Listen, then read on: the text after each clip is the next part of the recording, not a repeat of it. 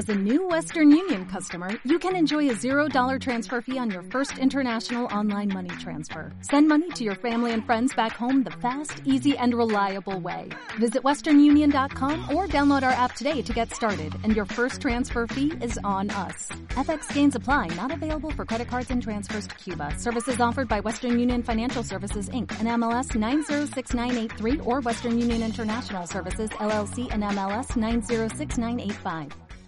Bueno, nos vamos a meter en los temas, si ustedes quieren, duros desde la ciencia en nuestro programa, porque abordamos esto en, uno de los bloques fuertes de, de causa y efecto.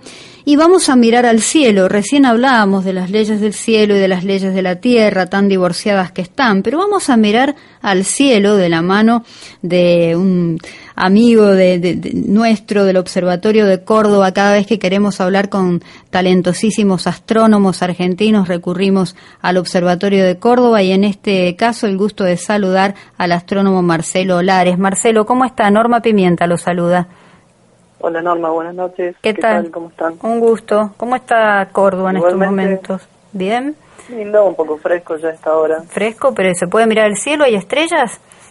Sí, claro. Sí, claro que sí. Lindo Aquí cielo. Es un poco lejos de la ciudad. Ajá. Pero para que se vea un poco mejor, pero ¿A dónde está el observatorio? Nunca les pregunté, a ver, ¿a cuánto está de, Córdoba capital? A ver. El observatorio de Córdoba ah. está en la ciudad. ¿En la ciudad? Ajá. Está en la ciudad, sí. Bien, bien. Eh, Lo que pasa es que ahí no hacemos observaciones, tenemos oficinas y, bueno, hay actividades académicas. Claro. Ajá. Eh, pero bueno, en este momento sí, quedó dentro de la ciudad. Inicialmente estaba lejos, pero después la ciudad creció. Y bueno, ahora quedó casi bastante cerca del centro. Bien, y después, por supuesto, para, para mirar al cielo hay que hay que irse un poco más, más, hay que lejos. Irse un poco lejos. Tenemos instrumentos en otros lugares. Bien. Bien, bien. Bueno, Marcelo, en principio agradecerte porque hemos tenido un gran esfuerzo, hemos, dijo la gallina, en realidad el que ha tenido es Matías Vázquez, un gran esfuerzo durante todo el día para buscar un astrónomo que eh, aceptara y quisiera hablar sobre un tema que eh, ha sido replicado en numerosos eh, diarios de, muchísima reputación a nivel internacional y sin embargo, bueno, no, no querían acceder a hablar de, de este tema. Así que en principio agradecerte y porque hay que empezar a, sacar un poquito la cabeza, me parece, de los laboratorios, de la ciencia y llevar la ciencia a la vida cotidiana de la gente, del común de la gente, como, como nosotros, legos en esta materia, y explicar en términos sencillos la veracidad o no que pueden tener estas noticias que tienen un impacto mediático internacional como el, que vamos a referirnos en este momento. Brevemente les comento a los oyentes de qué se trata. Un equipo de científicos de una universidad sueca en Gotemburgo ha considerado, pero muy seriamente, la posibilidad de que los extraterrestres tengan una tecnología capaz de generar ondas gravitacionales. Contanos en principio y fácil, Marcelo, qué son las ondas gravitacionales y, cómo podemos explicar este tema. Bueno, ondas gravitacionales eh, habría que tener dos aspectos en cuenta. El primer aspecto es que son ondas, bien, eh, como lo indica el nombre. Una onda quiere decir algo eh, de naturaleza periódica o oscilante, nosotros conocemos muchas ondas en, la vida cotidiana, por ejemplo, si uno toca la cuerda de una guitarra, o si uno, por ejemplo, tira una piedra en un espejo de agua, se forman ondas. Es decir, producimos una perturbación en algún medio y entonces se forman ondas que se propagan, ¿bien? Y que se caracterizan por esta naturaleza eh, oscilatoria, ¿bien? Entonces, bueno, las ondas gravitacionales son, para empezar, ondas. Esa es la primera cuestión. Bien. La segunda cuestión es que lo que produce estas ondas tiene que ver con la gravedad. sí. En los ejemplos que mencionaba recién, uno tiene un medio, como decía, y una perturbación. Por ejemplo, el dedo que toca la cuerda de la guitarra, eso produce una onda en la cuerda. O cuando tiro la piedra en el lago, eso produce una onda. Entonces, eh, la pregunta sería, ¿qué es lo que produce una onda gravitacional? Sí. ¿Bien? Y bueno, lo que produce estas ondas eh, son masas o, sistemas físicos que involucran masas muy grandes y que están en movimiento. Y el, ejemplo más eh, fácil, por decirlo así, sería cuando uno tiene dos agujeros negros que están girando en una órbita uno alrededor del otro. Y bueno, como estos objetos son muy compactos y muy masivos, eh, entonces son capaces de producir en el tejido del espacio-tiempo una perturbación que se propaga en forma de onda. Que es algo que hace poquitos años eh, podemos detectar con, grandes observatorios que hay. Sí, esto desde, desde, tengo entendido que desde el 2015 se pueden detectar, antes no. En ese año, claro, se detectó la primera onda gravitacional producida por la colisión de dos agujeros negros. Bien, esas serían entonces esas ondas gravitacionales. ¿Y, y, qué sería lo que esta universidad sueca está especulando, considerando? Bueno, en, primer lugar habría que comentar que esto es un trabajo que apareció en forma de artículo en, en un portal que usamos los científicos sí. para mostrar por adelantado los trabajos que queremos publicar. ¿sí? Me parece que es importante mm. eh, tener en cuenta cómo es el proceso. ¿sí? Menciono esto porque este artículo eh, está en este momento siendo sometido a un proceso que se llama eh, arbitraje de pares. Ah, claro, claro. Ajá que te juzguen que, te juzguen otros colegas digamos una cosa claro uno uno propone un, un escrito digamos en, donde se plasman las ideas eh, no sé ecuaciones gráficos etcétera sí. y después otra persona experta en el área que puede ser más de una también eh, juzga si ese trabajo tiene rigor científico claro, digamos claro, claro. Ahora, quien lo juzga no lo elige el autor, sino que lo elige un tercer actor, que sería el editor de una revista. Bien. lo que nosotros llamamos los journals. Sí, sí. Eh, y bueno, hay, hay revistas de distinto prestigio, de distinto impacto, pero bueno, eso eh, sería el proceso de arbitraje de pares que es fundamental, digamos, para nosotros, eh, para validar, en cierta forma, los resultados que proponemos.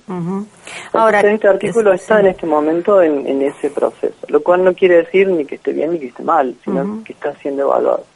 Otro comentario sería que a veces algunas ideas suenan un poco descabelladas, mm. Pero todas las ideas son aceptables, desde luego. La clave es eh, usar el rigor del método científico para que una idea que uno postula sea falseable y de esa forma eh, podemos ir avanzando, digamos, aprendiendo cosas. Ahora, Marcelo, cada vez son más los, los papers o journals o trabajos eh, aceptados o no por científicos, validados o no, muchos de ellos ya sí, desde casi te diría las últimas tres o cuatro décadas, respecto de la posibilidad de, existencia en otros planetas, sin ir más lejos en Marte. Ha, habido recientemente muchos trabajos que ya dan casi por hecho la vida en ese, en ese planeta. ¿Qué, qué, visión tenés vos de esto? las actividades de búsqueda de vida extraterrestre, que nosotros les llamamos SETI, por las siglas en inglés, claro. Eh, es un área muy activa de investigación y, bueno, se hacen, se hacen distintos trabajos en esa área que tienen distinto grado de especulación, porque el problema que tenemos es que el único lugar del universo donde sabemos a ciencia cierta que hay vida es nuestro planeta, y hasta ahora no hemos encontrado otro. Entonces, eh, básicamente el problema con, con esta área de investigación es que no tenemos eh, datos para trabajar. los datos son algo fundamental para cualquier investigación. O una tecnología apropiada, ¿no? También para eh, detectarlos o no. Sí, eh, sí. Mm. A ver, por, ciertamente no tenemos datos. Ahora la pregunta es por qué no tenemos y ahí, bueno, eh, entran un montón de ideas y especulaciones. ¿Datos a qué te referís? ¿Datos que sean públicos? ¿A eso te referís o te estoy interpretando No, me refiero ah. a, tener una medición de que, verifique que hay vida en otro planeta. Eso hasta ahora no lo tenemos. Eh, y en general las ciencias progresan mucho cuando uno tiene a la mano una gran cantidad de información. ¿sí? Y bueno, en este caso tenemos muy poca información, así que trabajamos con, con muchas hipótesis en general. Ahora el tema volviendo... Hipótesis que son difíciles de falsear en muchos casos y por lo tanto no podemos concluir eh, su grado de validez. Ahora, volviendo a esta hipótesis, que está bien que lo enfatices y estamos todos de acuerdo que es una hipótesis y veremos si es validado o no, pero ¿en qué consistirían entonces? ¿Se, forman eh, o se utilizaría como una especie de dispositivo dentro de esas ondas gravitacionales para, ¿para qué? ¿Para enviar mensajes? ¿Para, para comunicarse? Bueno, este artículo plantea una idea que es sumamente interesante, porque ellos dicen que todos los esfuerzos de SETI que están haciendo actualmente mm. consisten en búsquedas de señales electromagnéticas. Para buscar señales electromagnéticas hay que hacerlo de manera muy localizada. Es decir, yo agarro un radiotelescopio, por ejemplo, y apunto a determinada estrella y estudio, digamos, la señal que viene a esa estrella para ver si encuentro algún tipo de, señal que pueda ser de origen inteligente. Pero bueno, hay muchísimas estrellas, entonces lleva mucho tiempo estudiar todas las estrellas que conocemos. De hecho, hasta ahora se han visitado una mínima, muy mínima fracción de las estrellas conocidas. Es decir, las señales de naturaleza electromagnética las tenemos que buscar de manera direccionada, mientras que las señales de ondas gravitacionales gracias a la forma en que se detectan, eh, se pueden medir independientemente de la dirección en que vengan. Entonces, con ondas gravitacionales podríamos escuchar hacia todos lados al mismo tiempo, mientras que con radiación electromagnética tendríamos que eh, hacerlo de manera muy específica. ¿Tenés, un, rango astronómico más, más grande? Eh, sí. Mm. Ahora, eh, eso en cuanto a la dirección de donde puede de donde pueda provenir una posible señal.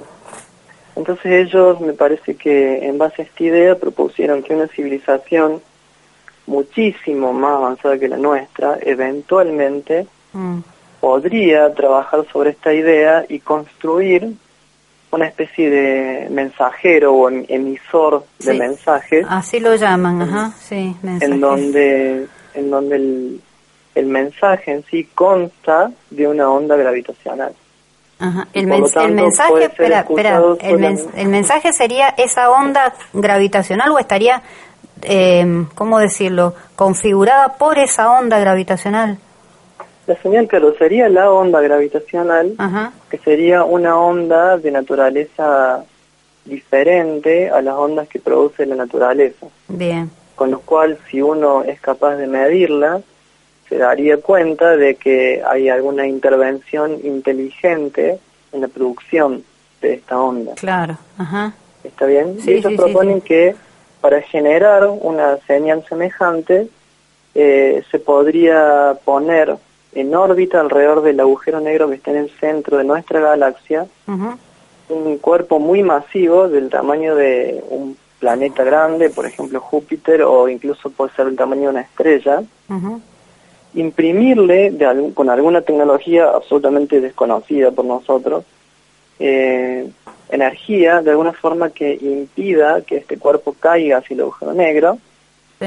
Eh, y bueno, de esta forma este objeto estaría en una órbita especial que produciría una onda gravitacional diferente de las ondas que se producen por los objetos físicos naturales que hay en el universo. Ahora, te hago, te hago una pregunta, que puede ser una preguntonta, pero vos, vos me dirás, ¿esas ondas eh, podrían estar eh, en circunvalación eh, respecto de la, del planeta Tierra, es decir, rodeando al planeta?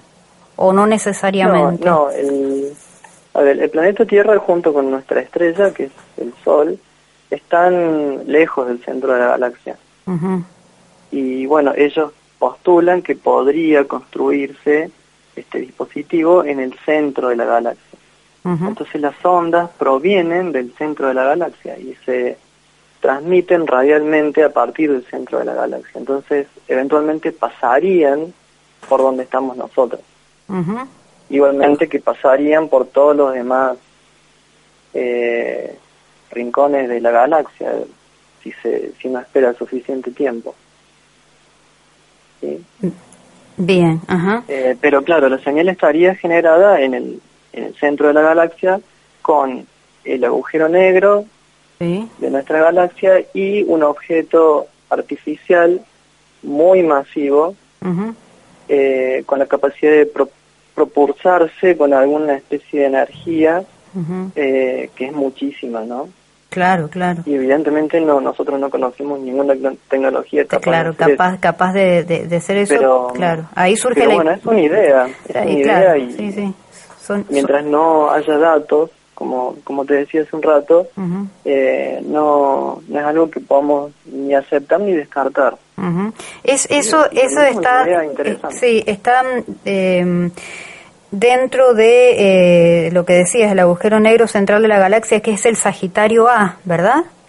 Sí, así se llama. Eso tiene que ver con esa foto, ¿te acordás, Sara, cuánto? Un mes atrás que, que se publicó también, que fue todo un acontecimiento mundial, mediático y demás, de la primera fotografía de, una, de un agujero negro. Exacto, que, produjo un, equipo que se llama el Event Horizon Telescope. eh, esa, esa foto, que en realidad no es una foto, es una especie de render, una imagen, ¿sí? Sí. Eh, que publicaron que fue muy famosa, ¿sí? salió en todos los medios, pero no era del agujero negro Sagitario A, sino era de un agujero negro en otra galaxia. En otra galaxia, ah, porque recuerdo haber leído Sagitario A, no, me confundí entonces. Ajá. No, sí, eh, estaba dentro de los objetivos de este equipo de trabajo tomaron imagen del agujero negro de Sagitario A, ah. pero la imagen que se vio en todos lados eh, era de otra galaxia, era de un agujero negro que está en el centro de otra galaxia. Perfecto. Porque la mayoría de las galaxias tienen en el centro un agujero negro, eso es algo que hoy sabemos. Eso, eso está bueno. ¿Te puedo pedir que tenemos que cumplir con el top que te quedes en línea un minutito, por favor, Marcelo? Dale, gracias. Seguimos conversando, gracias por quedarte en línea, Marcelo Lares, astrónomo del Observatorio Astronómico de Córdoba. Gracias, Marce. No, por favor. Bueno, y queríamos, vos sabés que la, intención era hacer un duplex con Walter García, un astrónomo, también divulgador científico de ciencias astronómicas, pero hemos tenido un pequeño inconveniente técnico, así que en todo caso, en, otro momento para, para tener opiniones diversas y en un tema tan complejo que vuelvo a agradecer de tu disposición para, para hablar de, de esto. Eh, me quedé con algo, esto de que todas las eh, galaxias en, su centro tienen un agujero negro. Explícanos un poquito eso, porfi.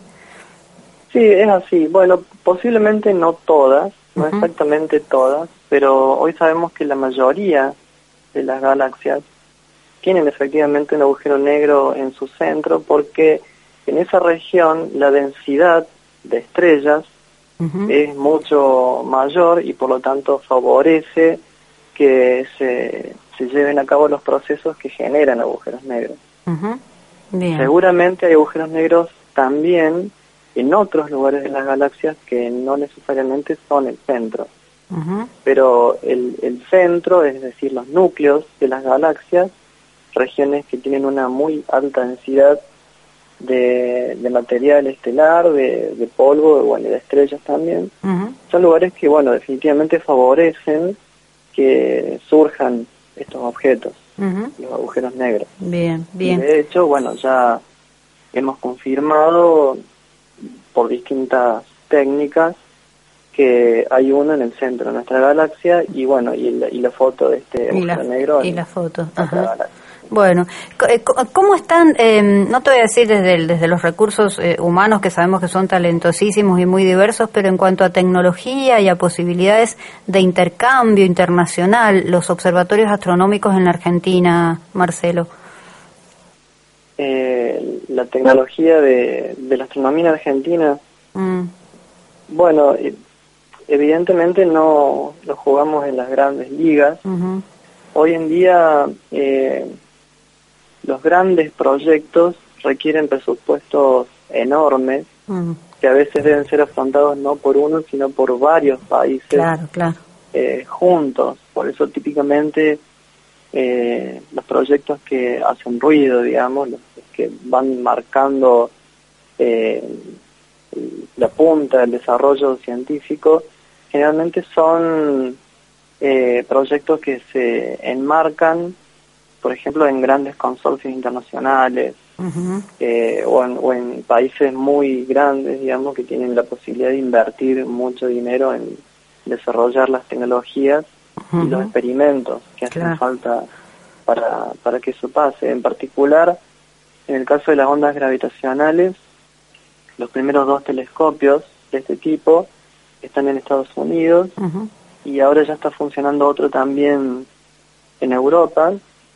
Y bueno, se están proyectando otros eh, aparatos similares, por ejemplo, en Japón, en India y en, bueno, en distintos lugares del mundo. A medida que se vayan construyendo más eh, telescopios de ondas gravitacionales, se va a poder medir mejor cualquier señal que, que provenga del espacio, bueno, de este tipo. Muy bien. Eh, por lo tanto, en Argentina nosotros no tenemos posibilidad de, construir un, un observatorio de estas características, bueno, pero tenemos observatorios en, en, por ejemplo, distintas bandas del espectro electromagnético. Tenemos complejos astronómicos en, en San Juan, en Córdoba, en Salta. Sí, sí, y de cooperación internacional colaborando también con otros en otros países, ¿no? Eso eso sí. Sí, por ejemplo, nosotros en la Universidad de Córdoba tenemos un grupo de investigación eh, conjuntamente con algunos grupos de la Universidad de Texas eh, y bueno, y, personas de, distintos lugares del mundo, de México, de Chile, de Italia. Eh, es un proyecto en el cual nosotros participamos con nuestros telescopios y que consiste en tomar una alerta de una onda gravitacional y buscar eh, en el cielo lo que llamamos una contraparte electromagnética, porque hay ciertas hay ciertos objetos que además de una onda gravitacional producen como un destello de luz o de ondas de radio o de ondas de altas energías. Y eso se puede observar eh, con telescopios ópticos. Y cuando uno observa las dos cosas al mismo tiempo entonces se puede aprender mucho más observando solamente la onda gravitacional. Bueno, clarísimo. El problema radica en que... Sí, perdón. Sí. No, eh, clarísimo. el problema radica en que los, los, telescopios de ondas gravitacionales no son eh, un tubo con un espejo, como uno se imagina un telescopio, sino que son interferómetros. Y como por ahora son eh, solamente tres, entonces no sabemos exactamente de qué lugar del cielo proviene una onda gravitacional ah, y por eso tenemos que salir a buscar eh, algo que haya variado de manera notable para identificar exactamente de, dónde viene. Bueno, eso es algo en donde nosotros estamos. Ahí, ahí está. Bueno, como siempre. Eh, Marcelo, gracias por este contacto. Te dejamos descansar. Mil gracias. ¿eh? Hasta luego. Era Marcelo Lares del Observatorio de Astronómico de Córdoba y simplemente decirles también una información de último momento, como se suele decir en los medios. No, pero en serio, es una información que salió publicada ayer eh, y que también fue replicada por muchos diarios internacionales en el día de hoy. La Armada, la Armada y la Marina de los Estados Unidos están trabajando en un nuevo protocolo eh, porque son muchos, muchos los eh, pilotos de aviones que están avistando eh, objetos voladores no identificados. entonces, Estados Unidos ha dicho, bueno, tenemos que ver de qué manera protocolizamos estas, estas situaciones de que muchos aviones identifican en el espacio aéreo, eh, controlado por los militares, objetos que no son aviones. Así que están armando, un, trabajando sobre un nuevo protocolo para ver cómo tienen que reportar los pilotos de aviones a sus bases cuando se encuentran con estos objetos voladores no identificados.